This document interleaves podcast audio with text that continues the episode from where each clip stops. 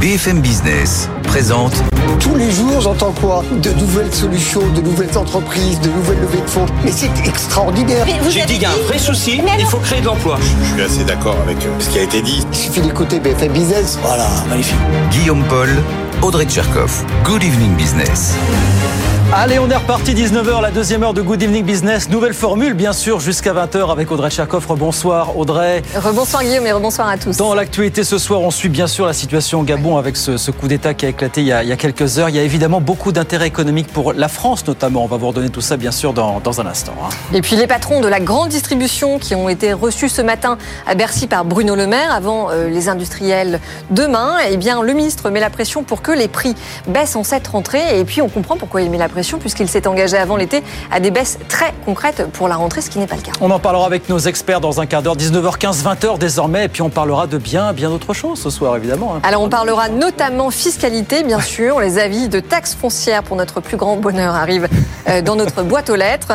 Et puis, euh, un mot positif hein, sur ouais. ce chiffre. Dans l'Union européenne, il n'y a plus que 33% de l'énergie produite qui l'est par le biais des énergies fossiles. Ouais, ça avance hein, depuis le temps qu'on ça, avance. ça y est, ça se décante. Voilà le programme non exhaustif, bien sûr. On est ensemble jusqu'à 20h sur BFM Business. C'est parti.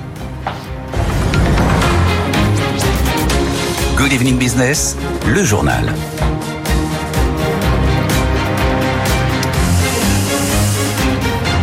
Donc, ce coup d'État qui a débuté au Gabon il y a, il y a, quelques heures pour destituer le président Ali Bongo, qui briquait un, un troisième mandat, c'est une petite dizaine de militaires proches du pouvoir, justement, qui, euh, qui a mis la main sur le pays. Bonsoir, Valentin Grille. Bonsoir. Coup d'État qui, il faut bien le dire, peut avoir des conséquences économiques assez significatives pour la France, évidemment, Valentin. Hein. Oui, exactement. Les putschistes ont annoncé mettre fin au régime d'Ali Bongo purement et simplement dès ce matin. Et de fait, le président est placé en résidence surveillée. Le nouvel homme fort, vous l'avez dit, c'est le chef de la garde républicaine, Brice Oligui Nguema, qui était un proche d'Ali Bongo depuis 2018. Il a expliqué au journal Le Monde que l'ancien président avait été mis à la retraite. Son fils Noureddin est arrêté comme six membres de son cabinet et de son parti. Le fait notable pour l'instant, c'est qu'il n'y a aucune ambiguïté dans les réactions internationales. La France condamne le putsch, tout comme l'Union africaine. La Chine, qui pourtant, on le sait, peu prolixe dans ce genre de situation, a appelé à garantir la sécurité d'Ali Bongo quand la Russie s'est dite préoccupée.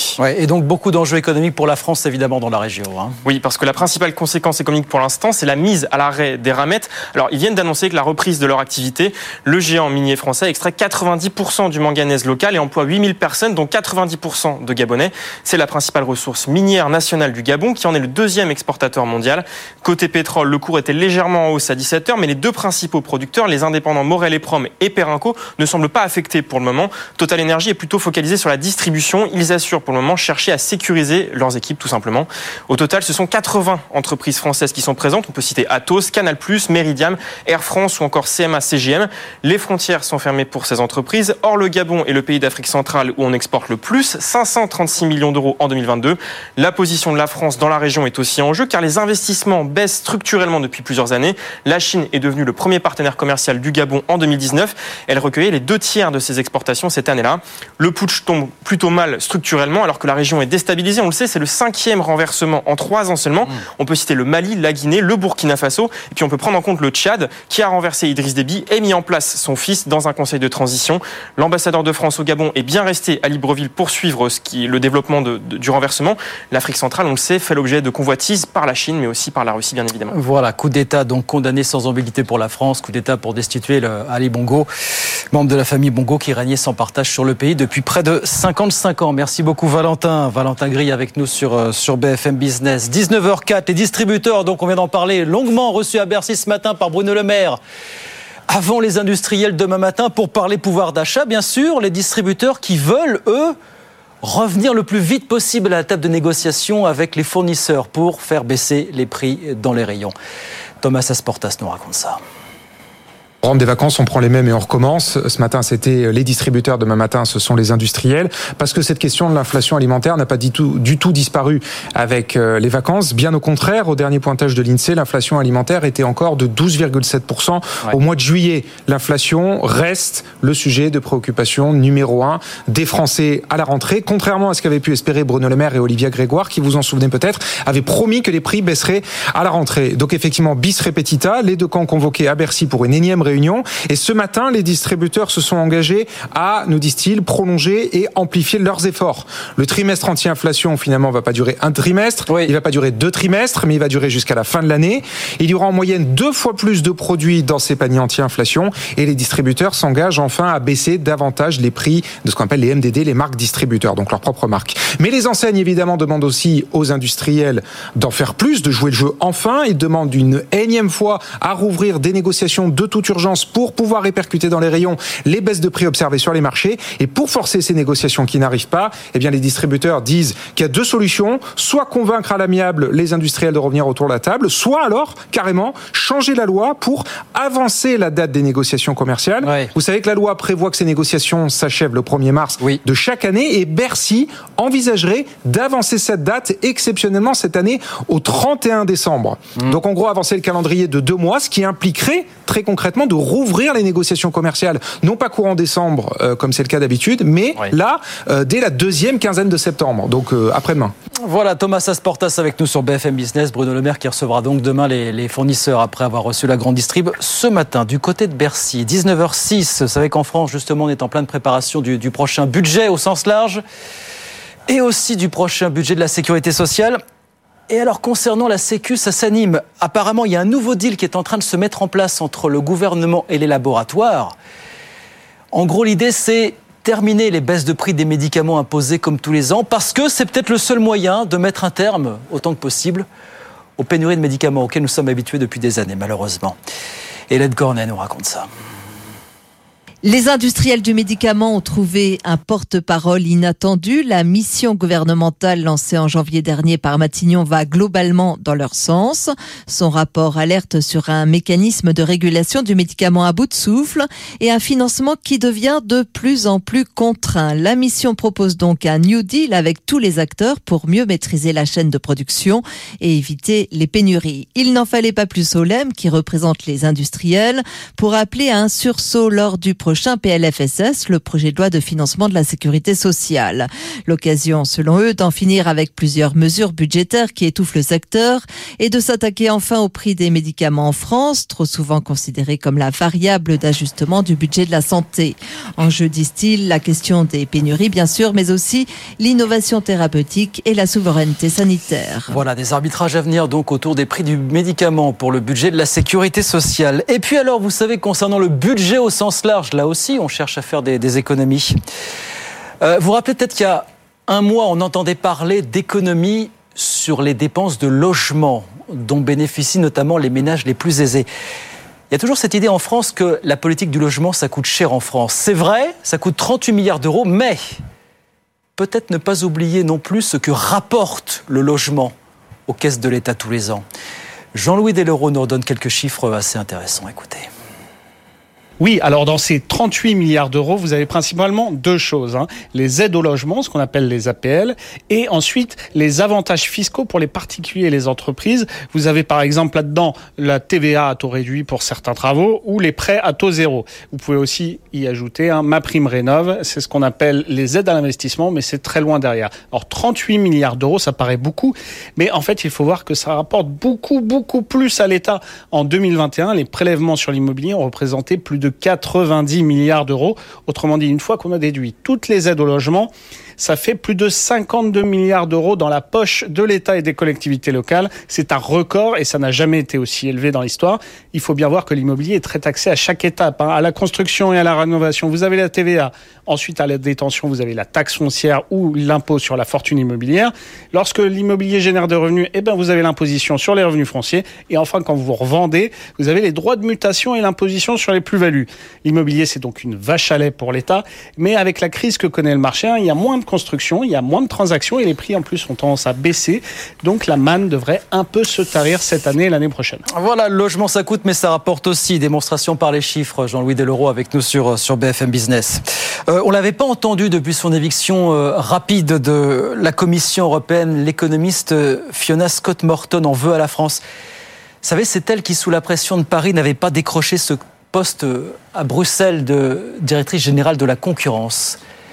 Eh ben, elle le dit aujourd'hui dans la presse anglo-saxonne. Il est triste que la France rejette l'idée qu'il puisse y avoir un Américain qui veuille travailler pour l'Europe. Voilà ce que dit euh, l'économiste américaine aujourd'hui dans les colonnes du journal euh, The Telegraph. Et puis alors, on voulait vous dire un mot d'un groupe dont vous n'avez sans doute jamais entendu parler. Il s'appelle Vinfast. Il est vietnamien. Et c'est aujourd'hui, écoutez bien, le troisième plus gros constructeur automobile mondial par la capitalisation boursière. Le truc, c'est que par la capi, c'est le troisième. Par contre, en termes de vente, là, on est encore très très loin du compte. Marion Bassman nous raconte ça. Avec 190 milliards de capitalisation boursière, VinFast pèse plus lourd que BMW, Volkswagen et Stellantis réunis. Il se hisse sur le podium à la troisième place derrière Tesla et Toyota, éclipsant largement tous les autres. Depuis sa première cotation en bourse le 15 août 2023 et des séances très volatiles, l'action de VinFast au Nasdaq s'est envolée, passant de 37 dollars à 82 dollars au 29 août. C'est une consécration pour le groupe alors même qu'il ne produit en volume que peu de voitures par rapport à ses concurrents. Il a vendu moins de 7500 voitures dans le monde en 2022, compte plus de 1 300 000 pour Tesla et table sur 50 000 voitures en 2023. Mais l'ambition de VinFast est grandissante. Le groupe rêve de concurrencer Tesla. Essentiellement implantée au Vietnam, une usine est en construction en Caroline du Nord et devrait lui permettre de sortir 150 000 véhicules par an à compter de 2025. Son lancement en Europe a été retardé en raison de nombreuses pénuries de semi-conducteurs. La marque espère conquérir de nouveaux clients et gagner en visibilité alors qu'elle a déjà fait sensation en France en octobre 2022 au Mondial de l'Auto de Paris et a ouvert trois showrooms depuis. Voilà, Vinfast, gros par la capille, pas par le nombre de ventes. Peut-être que ça vous rappelle un ancien constructeur automobile dont on parle beaucoup euh, aujourd'hui. Et puis alors les chiffres commencent à le confirmer, ça a été une très très belle saison pour le, transport aérien évidemment, avec des taux de remplissage très élevés dans les, les compagnies aériennes. Il y a une notamment qui a fait très très fort, c'est Emirates. 14 millions de passagers transportés entre juin et août, s'il vous plaît très beaux résultats qui ont été rendus possibles grâce à la forte activité de l'aéroport international de Dubaï, dont on parle de plus en plus. Jean-Baptiste Huette. Que de chemin parcouru depuis les années 60. Au fil des décennies, l'aéroport international de Dubaï s'est imposé comme un hub incontournable à la croisée des chemins entre l'Europe, l'Asie, l'Afrique, le Moyen-Orient. L'an dernier, 66 millions de passagers s'y sont pressés, faisant de Dubaï l'aéroport le plus fréquenté du monde. Attention toutefois, on est loin des niveaux d'avant-crise. 86 millions de passagers en 2019 et justement, cette année s'annonce comme être un excellent cru puisque sur le premier semestre, 42 millions de passagers se sont déjà croisés. L'aéroport de Dubaï est une véritable plaque tournante du tourisme et du commerce. Hôtels de luxe, boutiques ouvertes 24 heures sur 24, centres d'affaires, plus de 100 compagnies, 250 destinations desservies. Là-bas, c'est Emirates hein, qui règne en maître, le régional de l'étape, avec sa flotte d'une centaine d'A380. La compagnie du Golfe euh, vient d'ailleurs de signer un été record avec plus de 14 millions de passagers transportés. Dubaï, décidément un acteur de tout premier plan dans le monde aérien puisque l'Émirat compte depuis 2010 un second aéroport, l'aéroport international Al Maktoum. Là, on rentre dans une autre dimension, hein, puisque l'objectif, c'est d'en faire d'ici 2050 le plus grand aéroport du monde. Il pourrait accueillir 250 millions de passagers par an. Un projet à 33 milliards de dollars. Eh ben voilà, le hub de Dubaï au sommet de son art. Jean-Baptiste est avec nous euh, sur BFM Business. 19h13, on retourne sur les marchés. Les marchés, Stéphane Pedrazi, bonsoir. Petite baisse pour terminer la journée ce soir à, Paris. Hein. Moins 0,12% pour le CAC ce soir à la Bourse de Paris, 7364 points à la clôture. La séance aura finalement été euh, partagée entre deux tendances. D'un côté, les chiffres macroéconomiques américains qui confirment le scénario d'un ralentissement économique et d'une dégradation du marché de l'emploi. 177 000 créations de postes au mois d'août selon l'enquête ADP. C'était 371 000 le mois précédent. Mais paradoxalement, une fois encore, cette détérioration du marché de l'emploi est perçue comme une bonne nouvelle par les marchés financiers puisque ça devrait inciter la Fed à davantage de modération lors de ses prochaines réunions de politique monétaire. Côté négatif en revanche, le coup d'État au Gabon qui suscite des inquiétudes pour les intérêts des groupes français qui sont euh, présents dans le pays. Le groupe minier Eramet qui emploie près de 8000 personnes au Gabon a annoncé une suspension de ses opérations. Ce soir, le titre termine en baisse de 16,5%.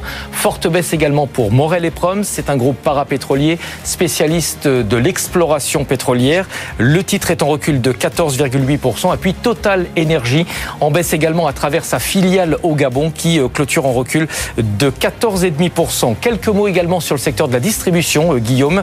Casino perd un peu plus de 9% à la clôture après avoir été une nouvelle fois dégradé par l'agence de notation Fitch Ratings.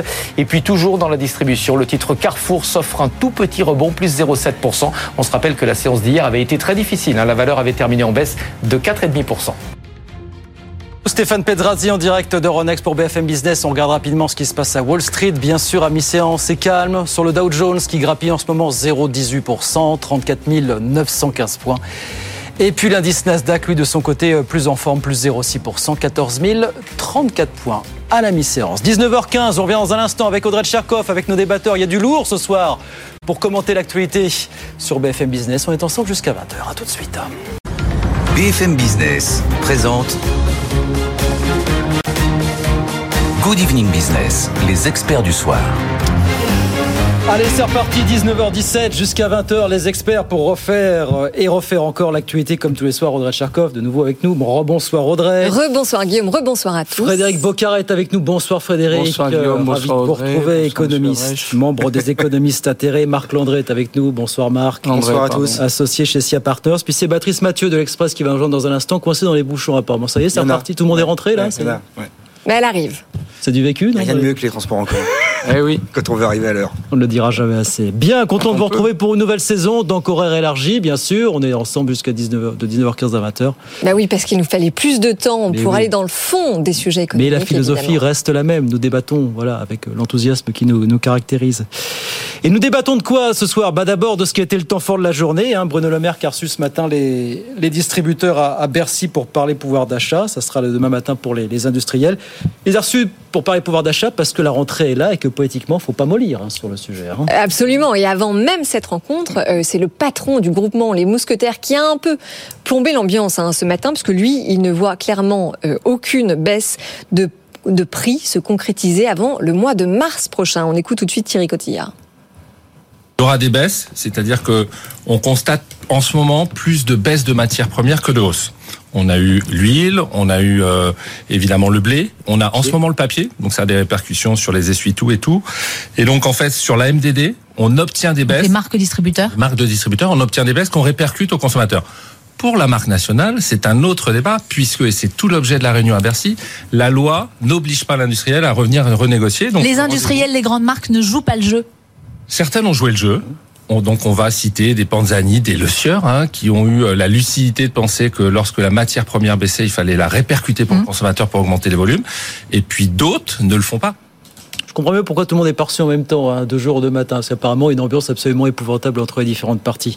Donc pas d'éclaircie avant quelques mois, globalement. C'est ça l'idée hein, sur, euh, sur les prix. hein. Non, mais c'est vrai que Thierry Cotillard euh, a raison de le rappeler. Dans la loi, il n'y a rien de coercitif. Rien euh, n'oblige personne à revenir à la table des négociations. Et je rappelle quand même, euh, et c'est important, euh, on est les seuls dans l'Union européenne euh, à avoir ce dispositif. Maintenant, c'est quand même assez risqué de la part de Bruno Le Maire d'avoir pris un engagement au début de l'été sur une baisse de prix très concrète à la rentrée, parce qu'il a un peu mis la crédibilité du ministère en jeu, évidemment, avec des marges de manœuvre qui, somme toute, sont très limitées, parce que le boycott, le name and shame, j'y crois pas vraiment, le boycott, c'est pas vraiment dans la culture française, finalement, et que par ailleurs, taxer euh, les marges exceptionnelles, alors que le gouvernement vient de promettre pendant deux jours devant euh, tous tous les patrons français euh, lors de la rêve du MEDEF que non, il n'y aura aucune augmentation des impôts, ça me semble compliqué. Donc là, on voit un peu les limites finalement de l'exercice du pouvoir face à la loi du marché. Toi, je suis d'accord avec Audrey, il s'est un peu mis dans le piège tout seul, il s'est un peu piégé tout seul sur ce coup-là, Bruno Le Maire quand même. hein. C'est un grand garçon, Bruno. Il sait ce qu'il dit, c'est ce qu'il fait. Donc, a priori, il sait qu'il va pas être trop, trop pris à, à rebours. En tout cas, il trouvera une solution pour sortir, de, pour sortir du guet. Mais qu'est-ce qu'il fasse? Bah, qu'est-ce qui va se passer Déjà, euh, Bruno Cotillard l'a dit, les, prix des, marques distributeurs baissent. Donc déjà, vous allez avoir une modification. Et depuis, on a quand même assisté depuis un an à une modification du panier de consommation des, euh, en grande surface. Donc ça veut dire que les gens n'achètent plus autant et n'achètent plus les mêmes choses. Donc après, et logiquement, vous allez avoir un transfert du fait des baisses et des non-baisses de cette rentrée jusqu'au mois de mars prochain, un rééquilibrage du panier de consommation en grande surface où les consommateurs vont aller vers les marques qui baissent. Et, et, Bruno Cotillard a raison. Prenez Thierry Cotillard. Thierry Cotillard. Et Bruno Le Maire. Oui, Bruno Le Maire. non, c'est pas la même personne. Autant pour moi, effectivement. Euh, prenez une marque comme L'Oréal. Oui. L'Oréal a très peu augmenté ses prix Là où les prix ont augmenté en moyenne de 20%, L'Oréal a limité la hausse à 6%. Parce qu'ils ont fait un pari, un pari politique, de dire le jour où ça baissera, eh ben, on aura beaucoup moins de difficultés à le faire parce qu'on sera monté beaucoup moins haut. Et aujourd'hui, ils ont donc une capacité, en au-delà des négociations avec les marques, avec les distributeurs, de pouvoir agir sur leur prix parce qu'ils ont aussi préservé leur marge, ils ont joué le volume plutôt que le, la, la, la, la qualité. Et donc, du coup, il va y avoir des tas de stratégies différenciées de la part des industriels en cette rentrée de septembre de la part des consommateurs sur la composition des paniers et les marques distributeurs baissant, on va avoir un transfert petit à petit mmh. sur le distributeur. Et puis je finis par un point et je, je donne la, je cède la parole. Prenez un groupe comme Leclerc. Leclerc a une stratégie différenciée par rapport aux autres de jouer sur les marges, de jouer sur les prix et au final, il ne cesse de gagner des parts de marché là où le, le, le, le paysage était au-delà de ça, au-delà de ça, et justement c'est une question euh, qu'on vous pose, Frédéric Bocara, L'exemple de euh, Leclerc et de Michel-Édouard Leclerc en l'occurrence, c'est quand même euh, assez intéressant parce que c'est le seul qui a eu le courage de dire à des marques comme Coca-Cola, vous ne baissez pas vos prix, au revoir, on vous sort des rayons. Oui, enfin, il faut d'abord rappeler une première chose, c'est que euh, si l'inflation ralentit et si certains prix baissent, globalement, les prix sont très élevés. L'inflation ralentit, c'est-à-dire que ça augmente moins vite, oui. mais il reste très élevé. Ça ne veut pas dire que les prix ne baissera pas. Voilà, c'est ça. L'inflation baisse, c'est-à-dire l'augmentation est moins forte. C'est la baisse de la hausse. Voilà, donc il faut toujours le rappeler. les prix donc sont très élevés. Euh, deuxièmement, euh, l'ajustement euh, avec les prix, l'ajustement du panier est parfois souhaitable, parfois pas du tout, parce que ça se fait au détriment de la qualité et sur l'alimentation, ça peut se faire au détriment de la santé. Donc il peut y avoir, c'est pas forcément souhaitable. Donc effectivement, il est souhaitable d'engager ce type de négociation. Il y a petite parenthèse, un élément fort euh, dans l'inflation qui est l'électricité, dont on ne parle pas, mais qui contamine par exemple le prix du papier notamment, mm-hmm. mais d'autres prix. Euh, Là-dessus, euh, pourtant, on pourrait tout de suite légiférer. Ce n'est pas les lois européennes, c'est la France tout de suite le, petit qui traduit dans la loi le fait que l'électricité ne dépend pas du coût de production plus une marge, mais dépend uniquement d'un prix spéculatif euh, du prix du marché du gros. Le, petit théâtre de Bruno Le Maire qui convoque tout le monde. Enfin, qu'est-ce qu'il peut faire? Voilà. Alors, qu'est-ce qu'il peut donc, je, moi, je dis ce qu'il peut faire, c'est déjà au contraire, il pourrait euh, travailler sur le prix de l'électricité. Deuxièmement, il y a une question de transparence. Euh, Peut-être que euh, c'est pas seulement une négociation, vas-y tu baisses, etc. Il y a un problème de transparence des coûts, des prix qu'il faudrait mettre sur la table et qui renvoie d'abord à notre société qui a une toute autre culture de la connaissance, et donc il faut lui faire confiance à cette société, à une vision de la démocratie, mais aussi à ce que, au rôle que pourraient jouer les institutions représentatives. Il y a un problème de transparence sur les marges et de transparence dans les filières. C'est vrai, mais alors je euh, rebondis là-dessus. Transparence il y a... interne. Oui, oui, non, mais vous avez raison. Mais justement, en ce sens, il y a une mission qui a été menée par l'inspection générale des finances à Bercy il y a quelques mois pour justement étudier s'il y avait ou non des profiteurs du côté des distributeurs et du côté des industriels. Il s'avère, d'après cette étude que non, personne ne profite de cette inflation. Le FMI dit, euh, juste deux chiffres, le FMI dit l'inflation 30% c'est de la marge. Et la, BCE, enfin Sylvie Lagarde a dit c'est 50% de la marge. Donc il y a quand même apparemment. Alors Béatrice Mathieu, est-ce que vous êtes d'accord pour dire que euh, dans le cas d'une inflation comme celle-là, il y a toujours des passagers clandestins qui montent dans le bateau? Belle image. non mais c'est un peu ça. Et après il coule. Oui, oui. Alors là, je pensais plutôt à Coca, Nestlé, Unilever. ont dit. alors, alors justement, à l'aveugle. Voilà. Vous partez d'une page blanche. Que des choses objectives. non, mais je, je pense qu'effectivement, dans le la, le- cette inflation al- alimentaire, il y a quand même un certain nombre de grandes marques. Il faut, il faut distinguer les grandes marques, et notamment les grandes marques internationales, des plus petites marques et, et des PME de l'agroalimentaire où la situation n'est pas vraiment la même. Je pense qu'il y a eu un effet d'aubaine de grandes marques euh, internationales qui ont augmenté euh, leurs marges de façon significative. Euh, et euh, on sait bien qu'aujourd'hui, les marges des distributeurs, les marges dans la grande distribution, elles sont, elles sont euh, épaisses comme un papier euh, à cigarette. Donc euh, l'augmentation des marges, elle n'a pas été faite du côté des distributeurs. Euh, elle a été faite du côté Alors de justement, parce que je, vous pose la euh, question que j'ai posée à Frédéric. Carin, est-ce que, euh, à l'image de Michel-Édouard Leclerc, qui a dit à des marques comme Coca-Cola, puisqu'on sait que euh, Coca-Cola fait partie du, du trio qui a été pointé au début de l'été, c'était Coca, Nestlé, Unilever, euh, qui euh, avaient des produits qui ont augmenté de 17 à 25% c'est quand même pas l'épaisseur du trait, sachant que, ce- que ce ne sont pas non plus les moins nantis. Euh, Leclerc a dit, eh bien, vous ne baissez pas vos prix, on vous sort des rayons. Bien sûr. Est-ce que les distributeurs n'auraient pas dû être un peu plus courageux à cette image? Bah, il, euh, Bah, c'est il- le, c'est, oui, il a pas dans le sorti, il a pas sorti. absolument. Pas eu le Mais, c'est le seul Bianchi, à, à oui. l'avoir fait. Oui. Elle l'aura dit en tout cas. Mais il n'y a pas effectivement ce que nous disait Bianchi, il n'y a pas eu temps de fait- il a vraiment sorti Je suis. Ouais, euh, aujourd'hui, personne, aucun distributeur ne peut se permettre de ne pas avoir de Coca-Cola, voilà. de, euh, de lessive de telle ou telle grande marque, parce qu'il n'y avait pas que des produits alimentaires, parce qu'on on dit toujours beaucoup l'effet de l'augmentation. Donc des ils ont été produits exactement. ça. En réalité, en réalité, il y avait la lessive, il y avait des crèmes de beauté, il y avait des, des, des, des shampoings, ont- de la papeterie. Oui, mais là, il y a un effet matière première. Électricité, pas matière voilà. première, électricité. Donc, quand on regarde dans le poids de l'électricité dans l'ensemble des produits euh, de grande consommation, c'est quand même Sur le papier, c'est électricité. c'est pas c'est pas il n'y a pas un effet euh, majeur c'est pas ça qui a fait euh, Enfin, en tout cas, dans le contexte quoi. dans lequel on se trouve, avec une explosion de la fréquentation des banques alimentaires, avec une inflation entre Ah août oui. 2021 et août 2023 qui est à plus de 21%, Mmh. on peut comprendre que sans être interventionniste, Bruno Le Maire demande à tout le monde de jouer le jeu. Mais il met la responsabilité, il a raison. Et demain, les industriels vont devoir se justifier par rapport aux Français pourquoi ils ont augmenté de 20%, là où le coût des matières premières n'avait pas explosé autant. Et, et autre phénomène, au-delà du prix, c'est encore plus vicieux. Et Thierry Cotillard l'a bien critiqué ce matin, et je l'ai vécu moi parce que j'en parlais pas plus tard que la semaine dernière avec ma femme sur le sujet. C'est la capacité que les grandes marques ont de garder le même packaging pour en mettre moins dedans. Pour Ah oui, prendre même. Ah bah ça, Prenez le prix augmente. Prenez le dentifrice. Aujourd'hui, dans le dentifrice, il y a de l'air. Là où avant, il y avait de la pâte à tartiner. Enfin, de la pâte à dentifrice. Il y a de l'eau. À tartiner les dents. Voilà.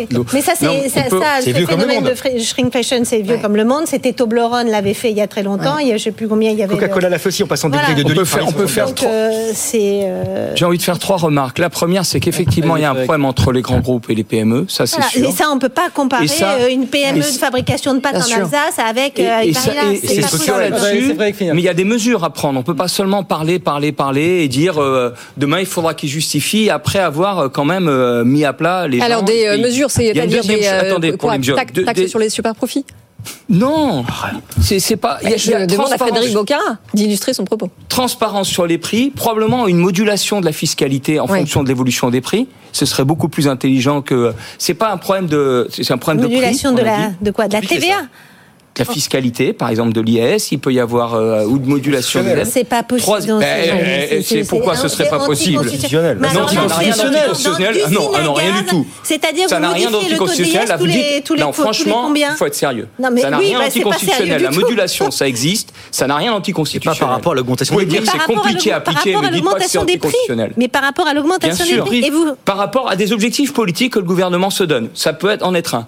Il y a d'autres moyens. Il y a baisser le coût de l'électricité.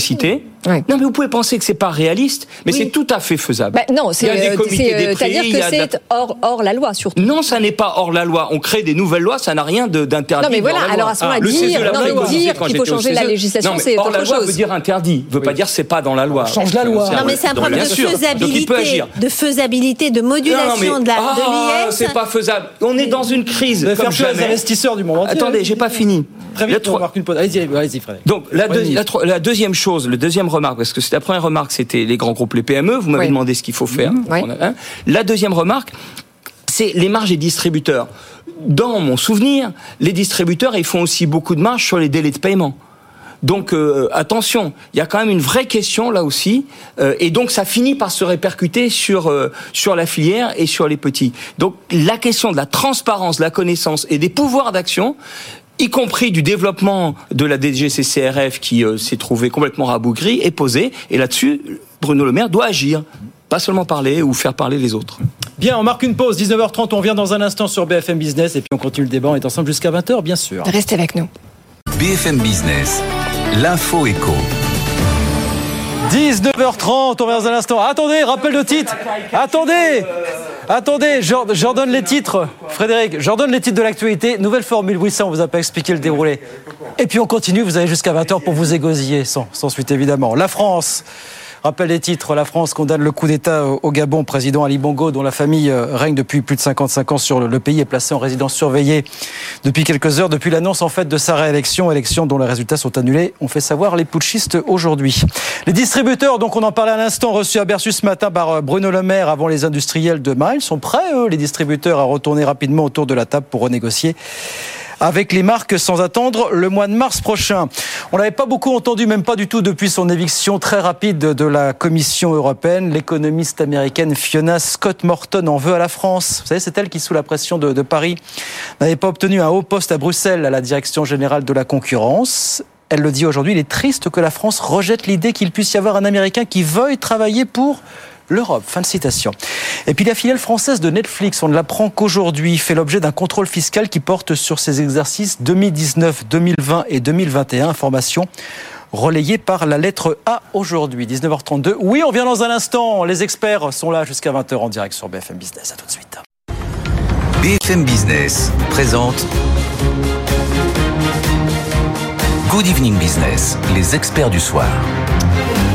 Allez, 19h34, c'est reparti jusqu'à 20h avec les experts du soir, avec Audrey Tcherkov, bien sûr. Rebonsoir. Avec Béatrice Mathieu, Frédéric Bocara et Marc Landré. Euh, très vite, on voulait dire un petit mot parce qu'il faut, faut, saluer cet événement. C'est l'arrivée des premiers avis de taxes foncières dans, dans les boîtes aux lettres et dans les Ça va faire mal. Pour notre plus grand bonheur. Ah, donc, on disait minimum 7%, euh, et puis euh, dans 20% des villes. Ça, sera, ça sera plus. Oui.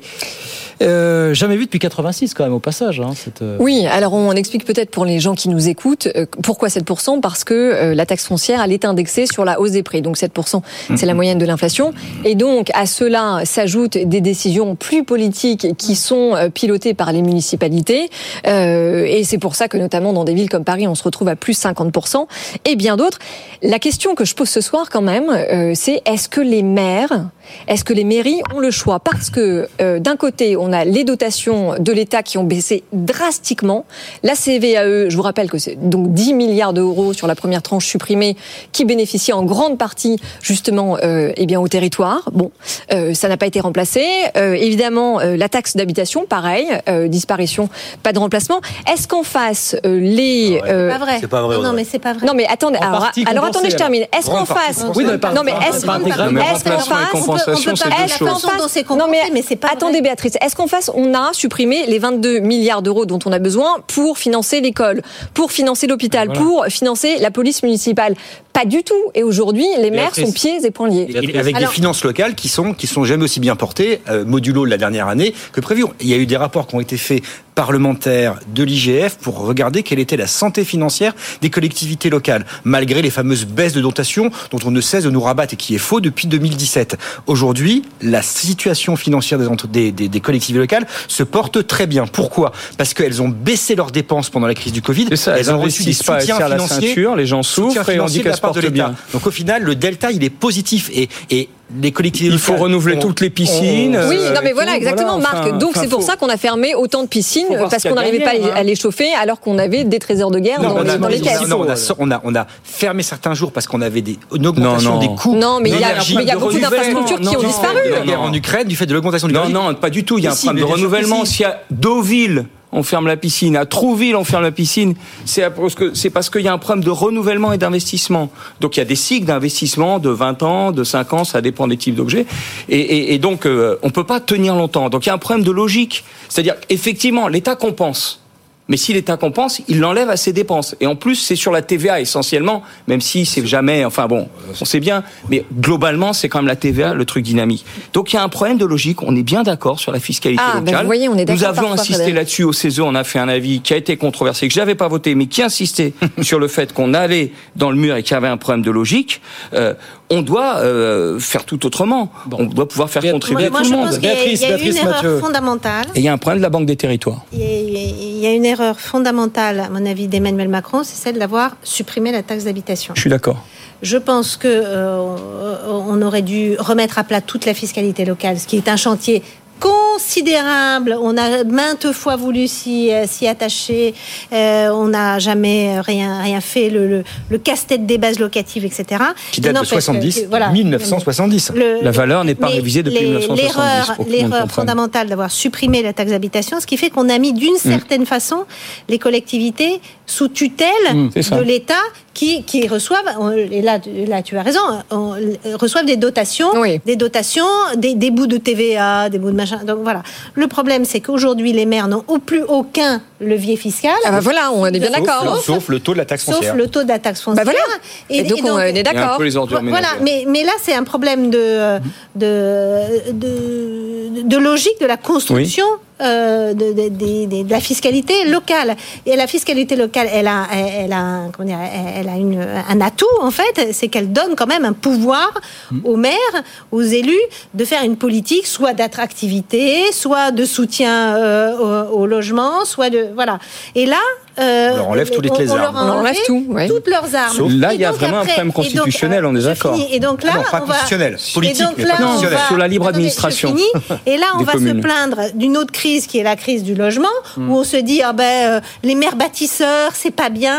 euh, Maires battus. Il y a pas, voilà, ils Voilà. sont battus. Mais, da- mais quel est la, dans- euh, quel est l'intérêt en fait D'être maire. Bah, dans la mesure où si vous hein. construisez davantage, vous avez plus de services publics, faut faire des écoles, des machins, des routes, des ronds-points, tout Des ça, piscines. là, des, des piscines, Des bibliothèques. et alors que vous n'avez euh, vous n'avez pas de, de recettes fiscales pour Oui, absolument. Et je rappelle qu'aujourd'hui, les maires il gagnent en faut- moyenne moins de 3 000 donc, euros il faut par mois. hein. revenir à la base, à la base, c'est-à-dire cette erreur, à mon avis, du quinquennat euh, précédent, qui a été de Tiens. supprimer pour des raisons euh, euh, politiques. Démagogie. Et d'ailleurs, ce qui est- Électoraliste. Mais ce qui est terrible, c'est que un an après, ce qui est terrible, c'est que les Français ne l'ont même pas vu euh, la suppression de la taxe d'habitation. Oui. Quand on leur demandait euh, quel est- que- quels sont les effets euh, de- de- du- de- fiscaux euh, du quinquennat précédent, ils ne parlaient que de la suppression de l'ISF et des cadeaux euh, aux riches. Ils n'ont même pas vu qu'il y avait cette, baisse, cette suppression de la taxe d'habitation. Puisqu'on parle collectivité territoriale, vous avez vu qu'Emmanuel Macron, dans, dans son interview au point, c'était la semaine dernière, remettait sur la table la question du fameux millefeuille territorial. Oui, alors moi, Il redit, attendez, il redit tout le mal qu'il pense de la façon dont est organisée la, la décentralisation aujourd'hui. C'est raison, confuse, confuse écoutez, euh, écouteuse. Voilà ce qu'il disait la semaine dernière. Oui, alors justement, à ce propos, Écoutez. on va quand même écouter rapidement ce que lui répondait ce matin le président de l'Association des maires de France, David Lisnard.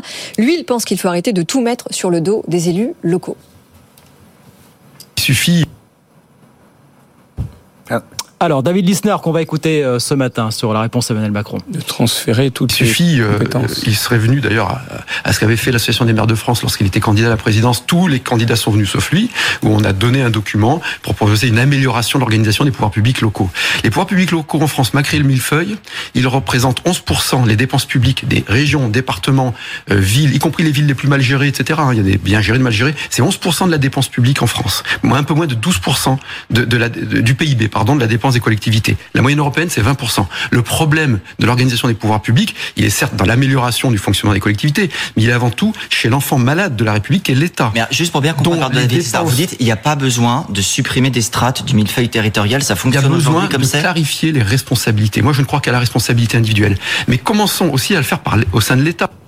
Voilà, c'est l'État le grand malade, c'est pas les collectivités. Arrêtons de tout mettre sur le dos des collectivités locales, finalement. Oui, alors attendez, on, euh, va répondre à ça dans une seconde. J'aimerais juste dire que David Lisnard, il a deux mérites. Il a le mérite d'être à la fois constant dans ses principes et constant dans son action. Parce que le budget de la ville de Cannes, c'est quoi? Ce sont des excédents records, des investissements records et une dette en baisse depuis huit ans. En huit ans, il a quand même euh, rabaissé, euh, enfin fait, fait réduire, en tout cas fait reculer la dette de 60 millions d'euros au niveau de la ville de Cannes. Et donc, s'il y a bien quelqu'un qui dit ce qu'il fait, qui fait ce qu'il dit, c'est lui. Et donc, la réponse à votre question, c'est que la solution, bien sûr qu'elle est dans la décentralisation et surtout pas dans la bureaucratisation, ce qui est le cas aujourd'hui. Alors, moi, je récuse l'idée de millefeuille. Euh, euh, euh, comment on dit, administratif, parce qu'un millefeuille, c'est très organisé. Il y a des couches, elles sont bien séparées. On est plutôt dans un plat de spaghettis où tout est mélangé. C'est de la pâte feuilletée. Et c'est- c'est plutôt ça le problème, à mon avis. Non, non, ça c'est quand on commence à le couper que ça se mélange. Ça, mais c'est oui, très organisé. mange, Je suis gourmand, Non, mais il y a j'aime un les problème spaghettis. de- de- de superposition C'est très mélangé. Ils sont quatre à, financer un truc. Voilà. On peut pas bouger sans qu'il y en ait trois autres qui bougent en même temps, etc. Et puis, ça, Et puis ça sur nous la coûte un question- argent dingue. sur- Sur la question quand même de l'emploi, quand on regarde quand même les effectifs euh, dans les collectivités locales, on peut pas dire qu'il y ait eu une rigueur euh, magistrale des effectifs. euh, de- C'est très compliqué à lire parce qu'il y a eu transfert avec Oui. tout ce qui s'est passé Oui, sur mais- l'école.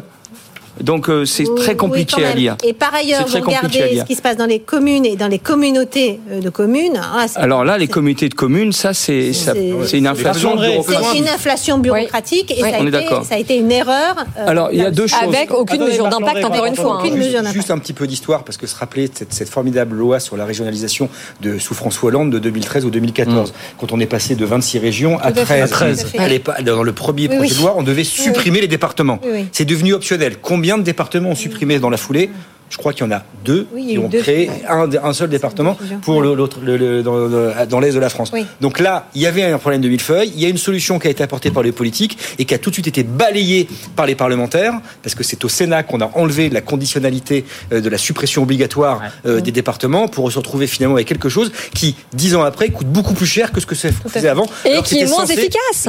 Et qui était censé apporter des économies dans l'ensemble du, du millefeuille.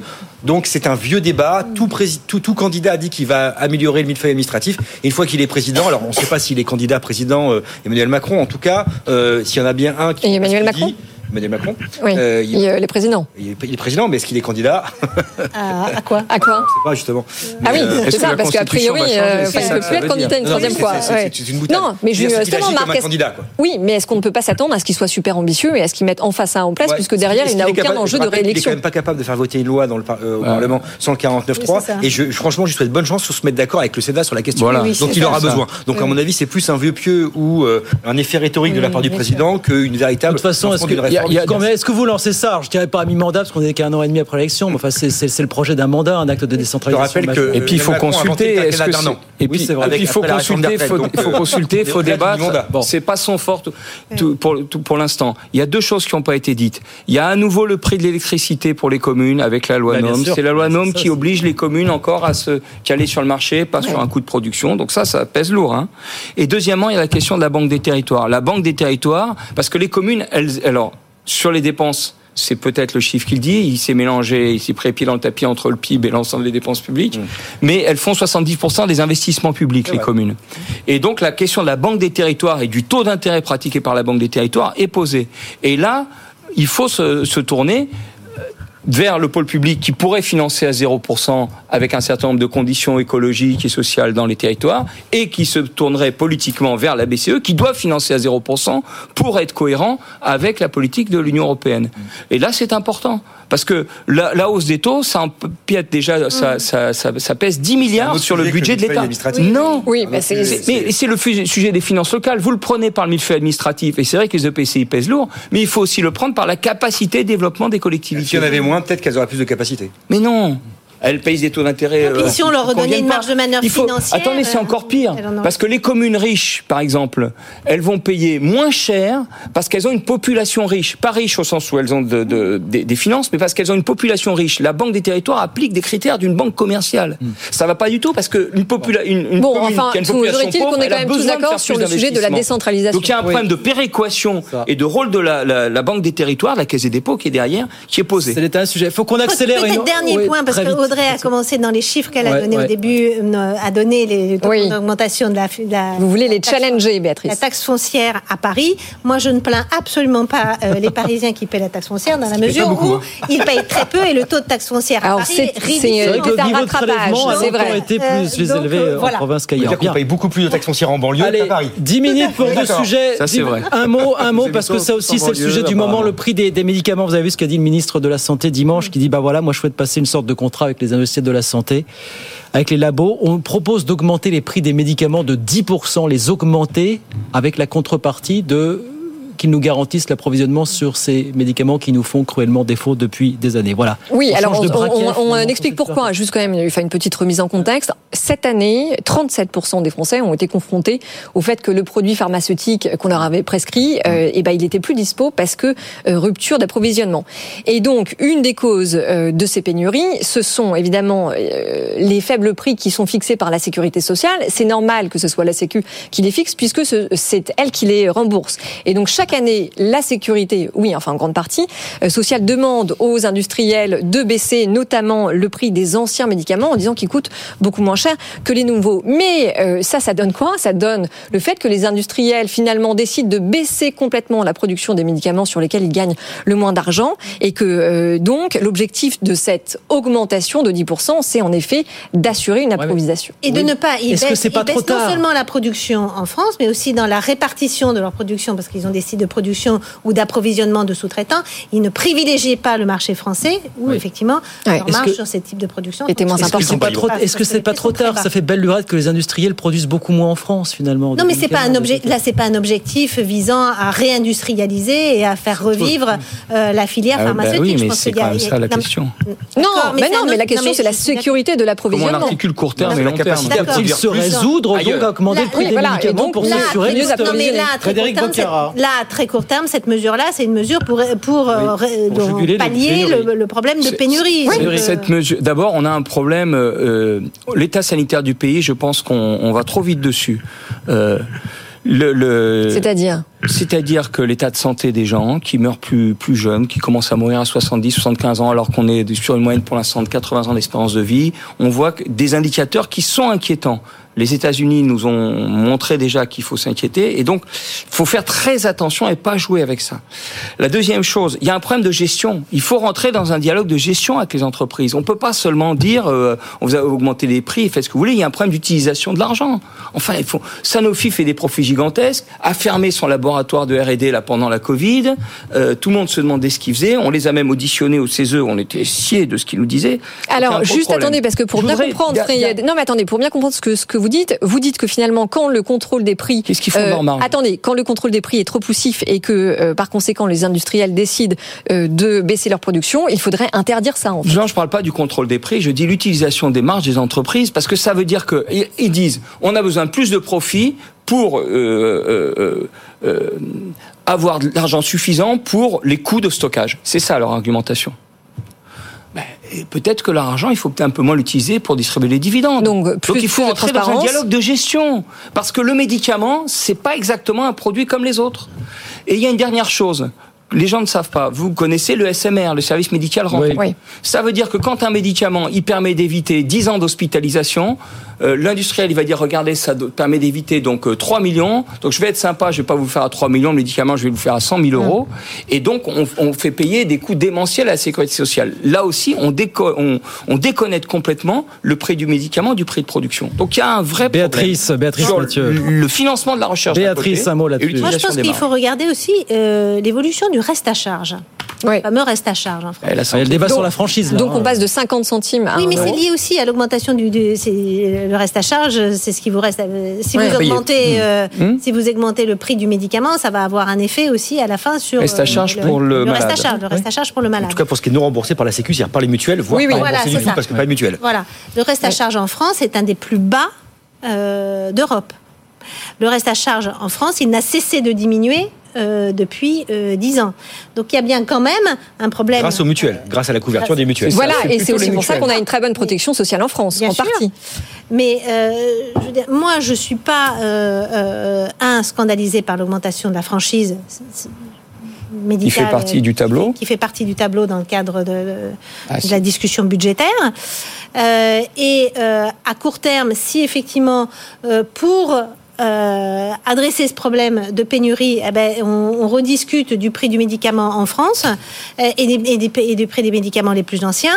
Euh, genre, on a besoin d'amoxicilline pour soigner les Bah gamins, oui. sachant que Alors, il faut qu'ils on sait que sachant que on sait commun. de toute façon que les prix des médicaments nouveaux eux, plus cher. se- seront plus chers et seront de toute façon de plus en plus chers. Ouais. Et que par ailleurs, euh, pour finir la photographie, la, la dépense euh, de santé, globalement, va continuer à progresser avec le vieillissement de la population. Oui, mais Alors, ce la qui, pousse, ce qui, alors, on euh, faut dire aussi, c'est que le gouvernement, hein. non mais le gouvernement dit que les Français qui ont une couverture en effet sociale ne vont pas s'en rendre compte, mais les mutuelles, les mutuelles, elles, elles vont s'en rendre Eh compte. oui.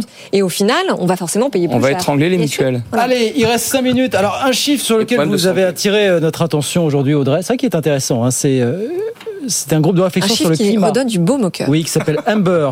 Qui dit, Vous attendez, dit attendez, attendez. C'est pour ça qu'il voulait en parler. qui dit au premier semestre, vous n'aviez plus, écoutez bien, euh, Frédéric, vous n'aviez plus que 33% de l'électricité produite qu'il était à partir d'énergie fossile. 33%, c'est un plus bas historique en Europe, Bah, apparemment. on a le droit de parler des bonnes nouvelles aussi, Frédéric. Bien sûr.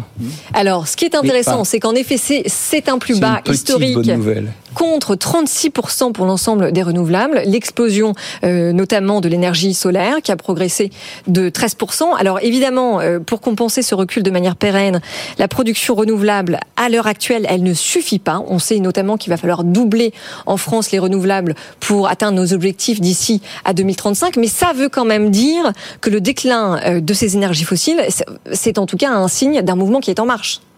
Alors, il faut quand même voir deux choses. C'est inéluctable, mais ceci, vous devriez préciser, Audrey, ce qui est totalement objective et honnête, que Oui. la baisse de J'essaye. la production, C'est plus la production. c'est aussi parce qu'il y a une baisse de la Consommation. Donc on a moins consommé Voilà. et donc on a moins fait appel Bien à ce qu'on se déleste en premier, c'est-à-dire le gaz et Et production d'électricité le plus charbon. marquée sur le charbon et le gaz que hausse de la production puis- via les renouvelables. et puis on Mais voit bien voilà, sur le c'est- gaz, on va c'est pas une bonne se- nouvelle. Mais, mais c'est une bonne nouvelle. Non, Mais mais il y a- c'est- Oui, attendez, il y a de se dire comment on fait pour substituer du gaz, euh, bah, pour prendre autre chose que du gaz. Donc, euh, Bien sûr, mais ça veut donc dire qu'une consommation plus raisonnée et la sobriété, couplée justement à plus de production des renouvelables, eh bien, c'est le trio gagnant. c'est le sens Non, de l'histoire de, de Non, il y a- produire y a- plus il y a- via des renouvelables. c'est pas les renouvelables, hein, c'est aussi- c'est- ça va aller de mieux en mieux, tant Oui. mieux. Non mais c'est pas la- que les la renouvelables, sobriété. Est-ce que c'est de la sobriété ou est-ce que c'est de la baisse de du ralentissement économique Bah, sobriété liée à la baisse. Non. euh, la c'est pas la vraie sobriété. D'abord, on ne parle que de l'électricité.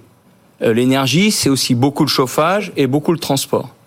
Deuxièmement, on parle de la quantité d'électricité, pas des gaz à effet de serre. Quand je remplace du gaz euh, russe, on va dire, Oui. par, Par du GNL américain, ou du gaz de schiste américain, pire. ça émet plus de gaz à effet de serre. Oui, oui, oui. Donc c'est pas tout à fait ça.